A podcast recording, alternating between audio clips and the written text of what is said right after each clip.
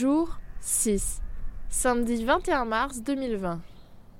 Bleuzeville-sur-Mer, Seine-Maritime, Haute-Normandie. C'est quoi le secret du bortsch pour toi? C'est la- le secret pour moi, c'est qu'à un moment donné, maman mettait une cuillère de vinaigre. Ah Moi, oui. ça. Et à quel moment il faut mettre le vinaigre? Et justement, Elisabeth va arriver, elle va te dire. C'est pas au début, c'est à un moment donné. Aujourd'hui est un jour spécial. On est samedi, c'est le week-end. Mon père ne travaille pas et il a décidé d'envahir la cuisine. Mais attention, pas pour faire n'importe quel plat, pour faire un bortsch. Le bortsch est une soupe originaire d'Europe centrale et orientale qu'on retrouve dans différents pays comme la Pologne, l'Ukraine, la Russie, la Roumanie, les pays baltes et j'en passe. Car oui, mon père est d'origine russe, et plus exactement russe blanc. Ce sont les Russes qui ont fui la révolution bolchevique en 1917. Pour faire son bortsch, il décide d'appeler ses sœurs, Irène et Elisabeth. Inséparables, elles sont aussi les grandes maîtres de la culture russe familiale. Oui, Elisabeth. Oui, bonjour. Borge, le fictif, c'est pas. Alors, qu'est-ce que vous êtes en train de préparer? Un bortsch. On est en train de préparer un bortsch et on savait que tu es quand même euh, la championne. On t'écoute et on voulait avoir tes conseils et la recette. Alors, c'est très simple. Quels sont les légumes que vous, euh, que vous avez à votre On, disposition on a, on, a, Il y a- on, on a, on a de tout. Il y a 75 euh, recettes. Alors, Euh, attaquons la première. Attaquons la première déjà. On l'appelle bortsch, bartsch, barchai, bors. Le bortsch est le plat slave par excellence. En général, il est toujours composé de betteraves, c'est ce qui lui donne sa couleur rouge. Les légumes varient selon les pays et ce qu'on a sous la main. Beaucoup de choux et de patates très présents dans ces régions. Et ensuite, il peut être végétarien ou non, selon les traditions familiales et celles des pays. Dans les pays baltes, on rajoute même des champignons. Et si vous voulez vraiment savoir de quel pays vient le bortsch, la réponse est l'Ukraine. Mais attention, ne le dites surtout pas aux Russes, ça va les vexer. Si tu prends le la recette que nous avions à la maison, Oui, c'est celle-là. des trois pommes de terre, Trois. deux carottes. Attends, attends, non. Trois pommes de terre. Moi, j'en mettrais plus. On verra, on verra déjà.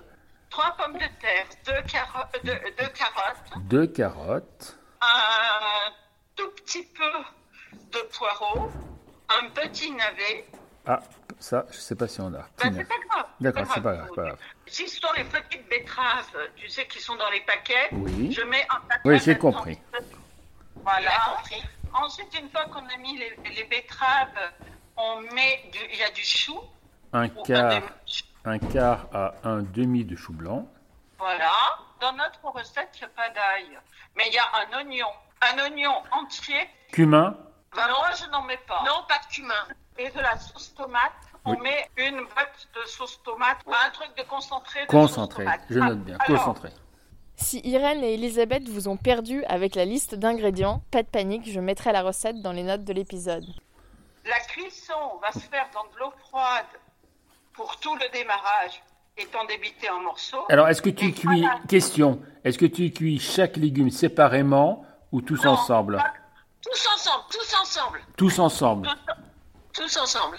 Mais par contre, la betterave est mise à la fin, la tomate est mise à la fin.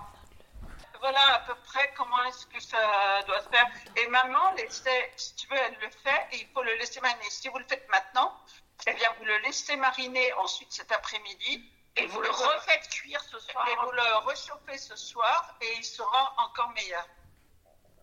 D'accord. Bon. Mais comme Elisabeth le dit qu'il y a 175 recettes, Ouais, La recette sera bonne. elle sera bonne de toute façon.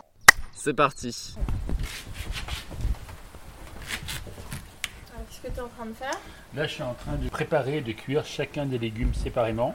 Puis ensuite, je les mets dans la cocotte où ils vont euh, pouvoir mijoter pendant bien 3 heures. Pourquoi est-ce que tu fais... Non, non, mais c'est euh, Mais là, t'as brûlé ton chou, hein ouais, très légèrement, mais ça va. Ça déborde, là. Ah, enlève, enlève.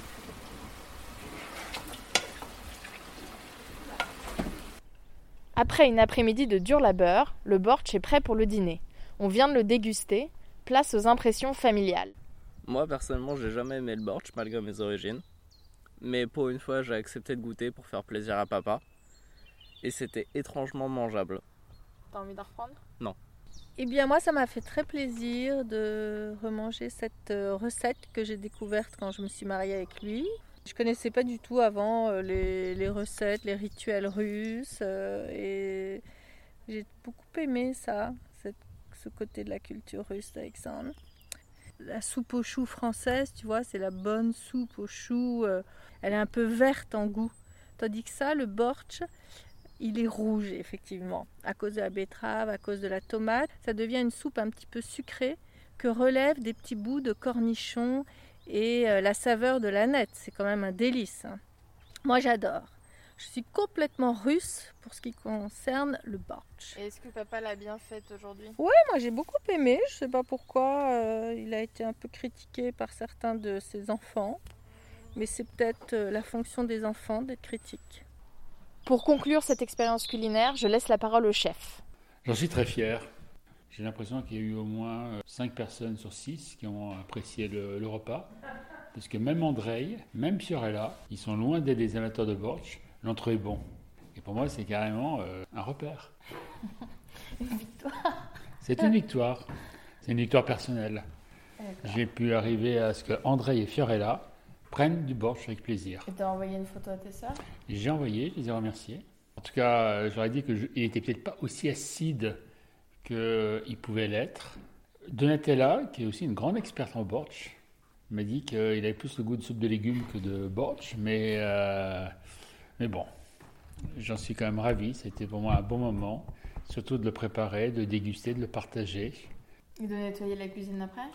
Je l'ai nettoyé, j'ai été aidé, car je ne suis pas toujours euh, aussi euh, doué que ça, mais euh, en nettoyage. hein. Et- mais euh, j'ai fait de mon mieux. À demain pour une nouvelle séance de confinement familial.